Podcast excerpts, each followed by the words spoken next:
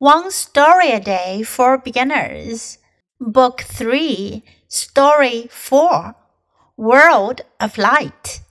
Long ago, people used candles to see at night, but now we have electric lights. It seems like our whole world is filled with lights.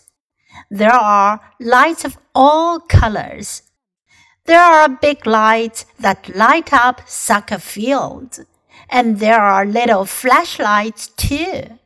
We have so many lights that you can see them from space. Maybe we should turn out a few lights.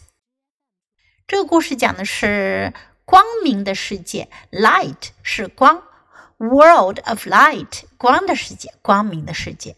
Long ago，很久很久以前，people used candles candle 蜡烛，人们用蜡烛 to see at night 来夜晚照明。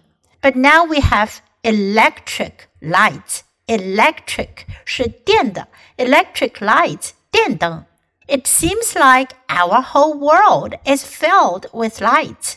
It seems like 看起来好像 whole 表示整个的。our whole world，我们这整个的世界 is filled with 充满了光。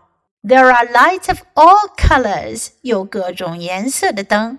There are big lights that light up soccer fields，有那些非常大的灯照亮足球场。And there are little flashlights too，也有小小的 flashlight 手电筒。 we have so many lights that you can see them from space. 我们有这么多的灯光，你甚至可以在太空中看到 space 太空。Maybe 也许 we should 我们应该 turn out 表示关掉、熄灭，turn out a few lights 关掉一些灯呢？关掉一些灯，节约用电，保护地球。 Now listen to the story once again. World of Light.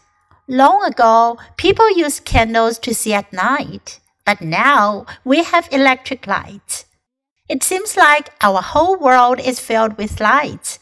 There are lights of all colors. There are big lights that light up soccer fields, and there are little flashlights too. We have so many lights that you can see them from space. Maybe we should turn out a few lights.